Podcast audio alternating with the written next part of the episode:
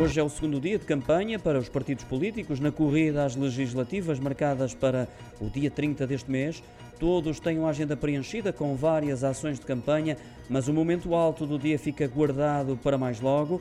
Vão todos esgrimir forças num debate televisivo agendado para esta noite. Todos os partidos com assento parlamentar sem exceção vão estar presentes nesse confronto que será transmitido pela RTP1 e RTP3 a partir das 21 horas.